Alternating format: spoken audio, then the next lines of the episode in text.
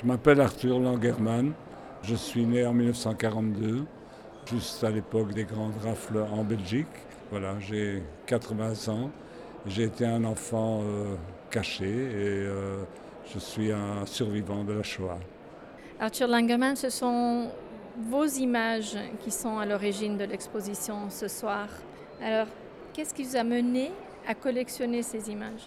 Ah, C'est toute une histoire. Donc, euh, mes parents été arrêtés en 1944 et ils ont été envoyés à la caserne d'Ossin, à Malines. Moi, j'étais séparé d'eux, j'avais un an et demi et j'étais mis dans un home pour bébé.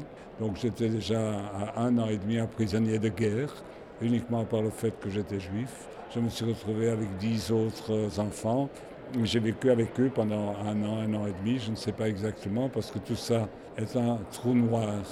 Mes parents étaient à Auschwitz, mon père est mort là-bas. Ma mère est rentrée et euh, elle, euh, elle n'a pas beaucoup parlé de ce qu'elle a vécu là-bas.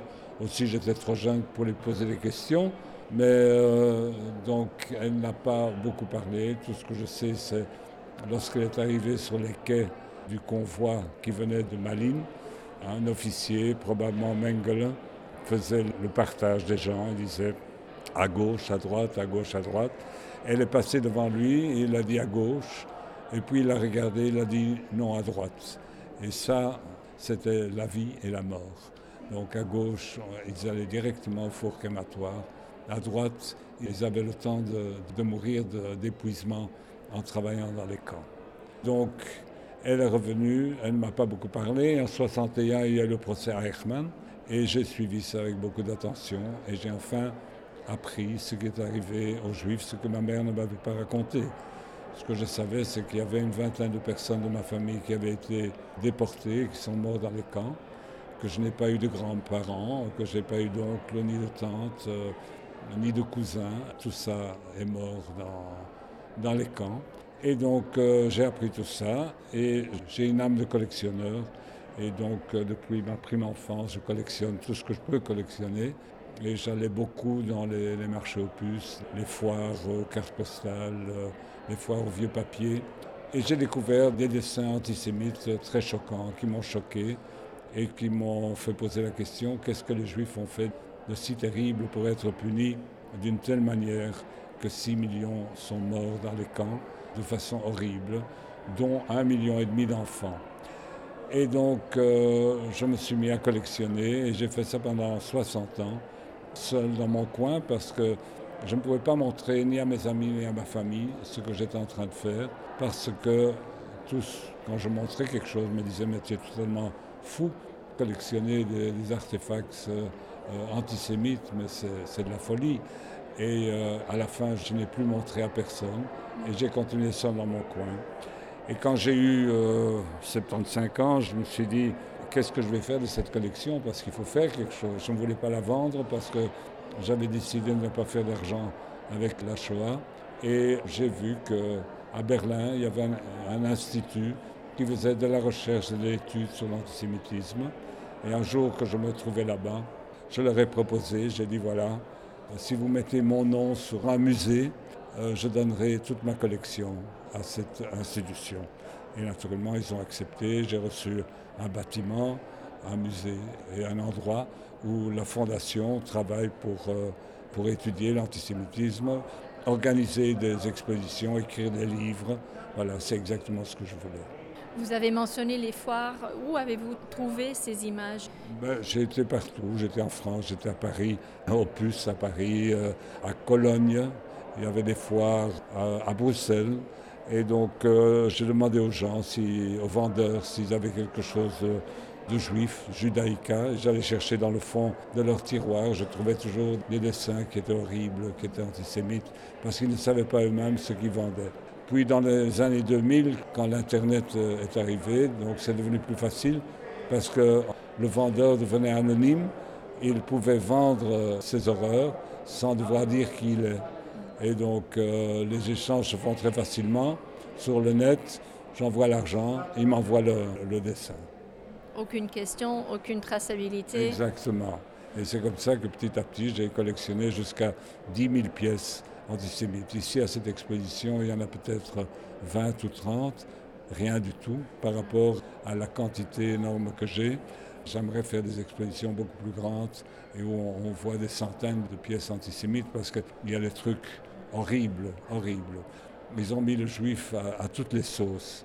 Il est devenu un rat, euh, une araignée, un cloporte, tout ce qu'il fallait s'en débarrasser.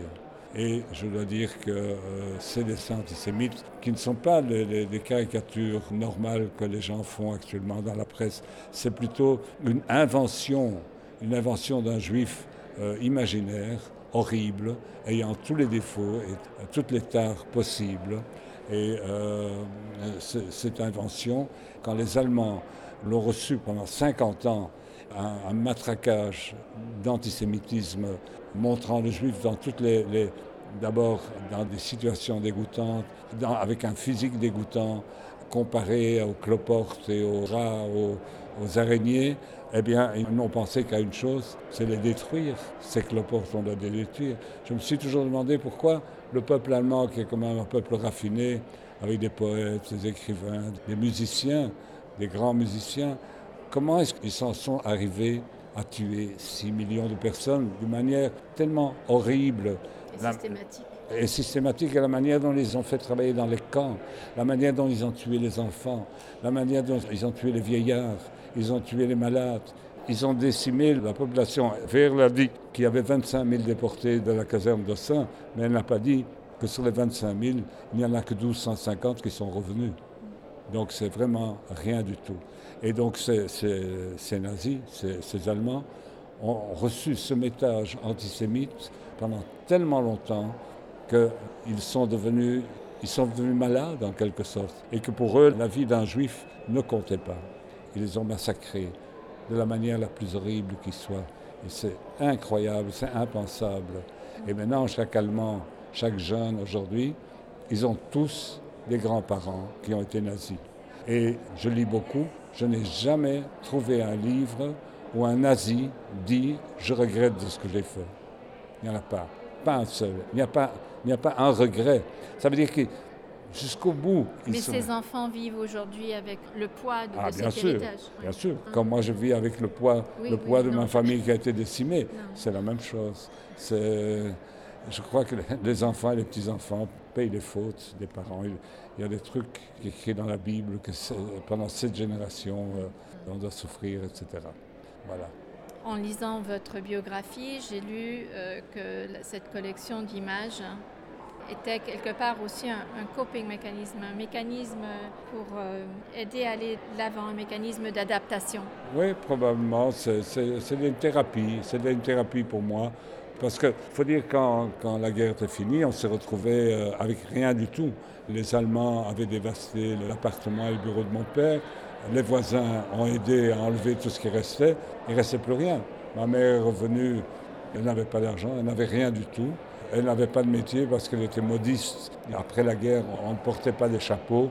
Donc, euh, on a eu vraiment une période extrêmement difficile. Je me souviens, je me souviens que tous mes amis à l'école allaient au boulanger du coin s'acheter des petits gâteaux et que moi je n'avais pas le franc qu'il fallait pour acheter un petit gâteau. Et je demandais toujours à mes amis, donne-moi un bout, donne-moi un bout. Et ils me disaient, mais va t'en acheter toi-même.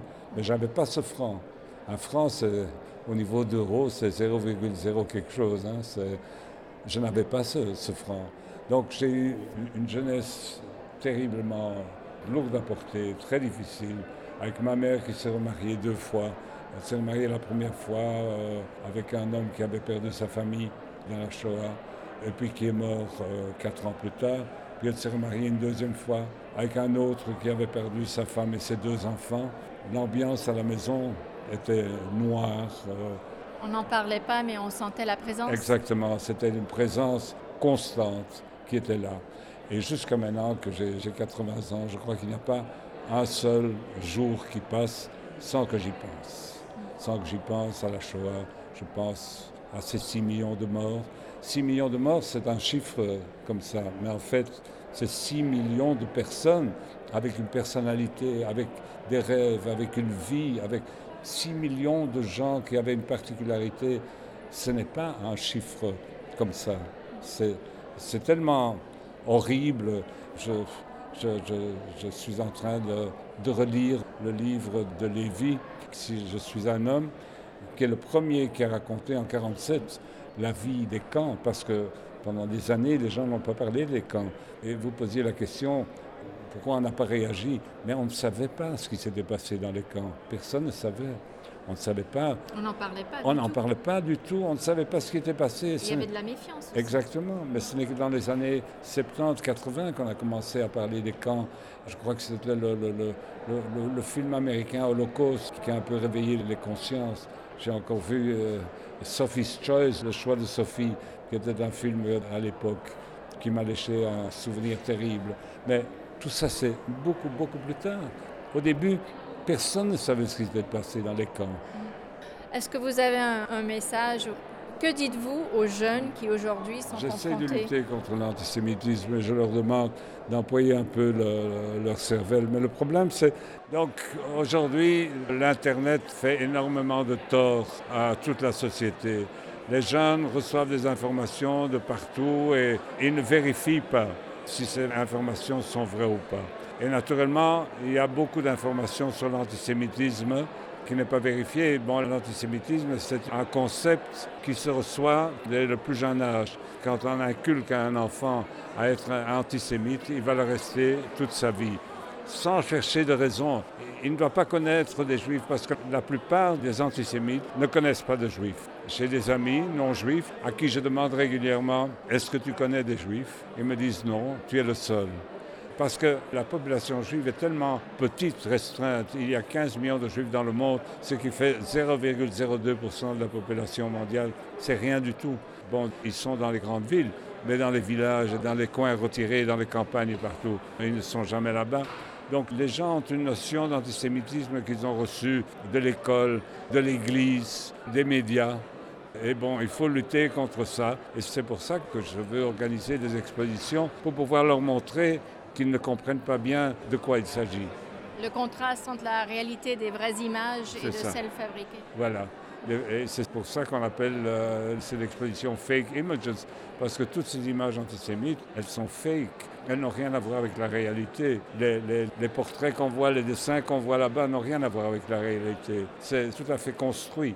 On a construit un juif avec un grand nez, un chapeau bus horrible, gros, bouffi, avec des, traits dégoûtants qui n'ont rien à voir avec la réalité. Par exemple, l'histoire du nez, le grand nez, les juifs avec des grands nez. On a fait une étude des grands nez chez les juifs et ils ont trouvé que 17% des juifs ont des grands nez. Mais on a fait la même étude sur les non-juifs et on a aussi trouvé 17% qui ont des grands nez. Donc vous voyez, ça, n'a vraiment rien à voir. C'est une légende, c'est une idiotie qui est... Qui est... C'est une caricature. C'est plus qu'une caricature, c'est la construction d'une caricature. C'est une idée fausse qu'on a construite. Dernière question, ce soir donc vous avez eu une, rencontre particulière quand même.